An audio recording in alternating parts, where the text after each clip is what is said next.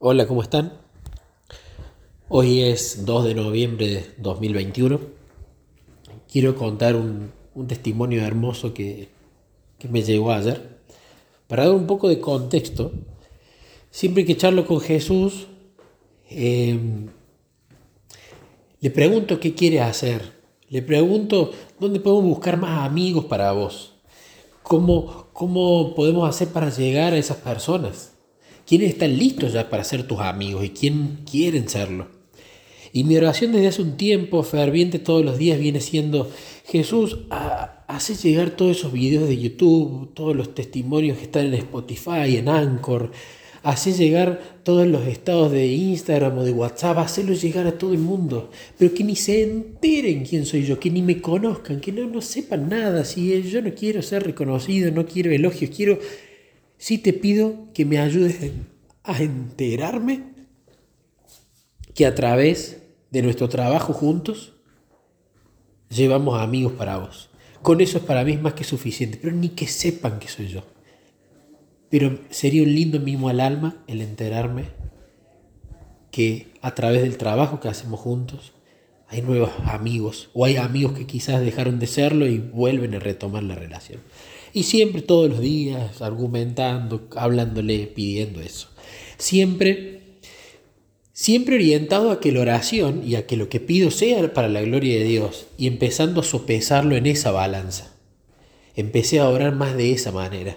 A ver si lo que voy a pedir es para la gloria de Él o es para la mía. Eh, ¿Me quiero que se me reconozca a mí o quiero que se lo reconozca a Él? Eh, y ahí es cuando los pedidos justamente empiezan a pesarse en la balanza. Porque recordemos que la oración no es para obtener poder y profetizar y echar fuera demonios y yo y yo y yo y yo, sino es para que uno mengúe y Él crezca.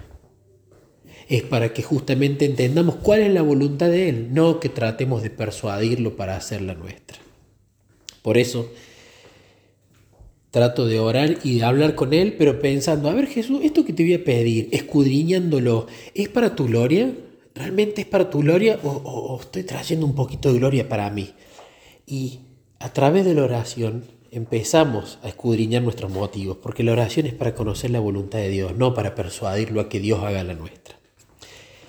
Y bueno, en base a esta oración que le pido, eh, ayer, que fue un día espiritualmente cargado, si escucharon el testimonio anterior saben por qué, y el enemigo siempre ataca y, y, trata de hacerlo en la mente, en que uno eh, esté intranquilo, en que uno esté cargado mentalmente, que se sienta fatigado.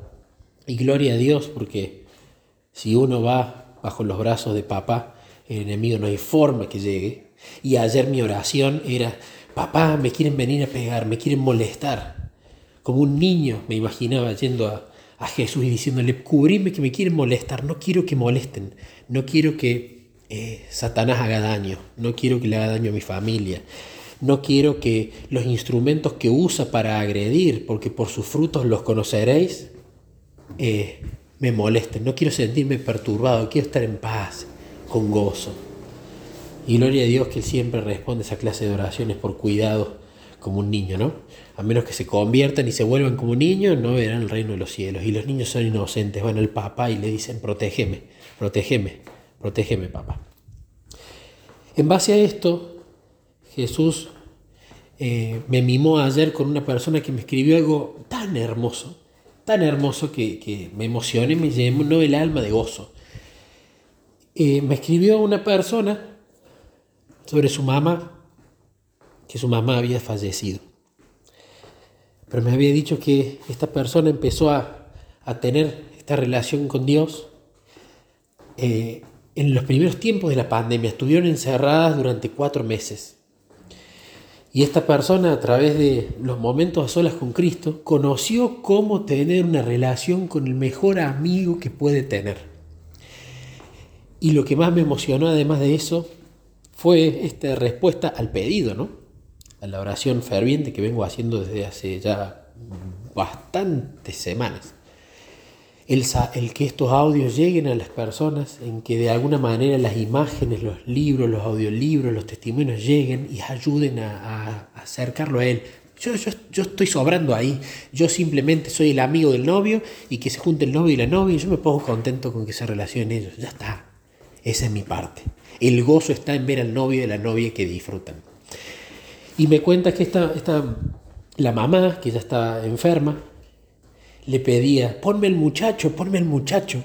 Y el muchacho era la, voz mía en los libros. Y ella eh, se ponía contenta escuchando los, testimonios, los audiolibros y, en esa época los consejos de oración y de meditación bíblica.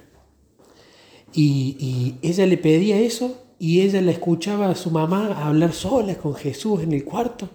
Y así ella en sus últimos días, escuchando esos audios, practicando lo que aprendí en momentos solas con Cristo y además eh, disfrutando de los audiolibros, fue al descanso en las manos de Jesús. Es hermoso y estoy sumamente feliz porque esta señora nunca supo de mí, nunca me contactó, nunca supo eh, eh, quién yo era ni qué hacía.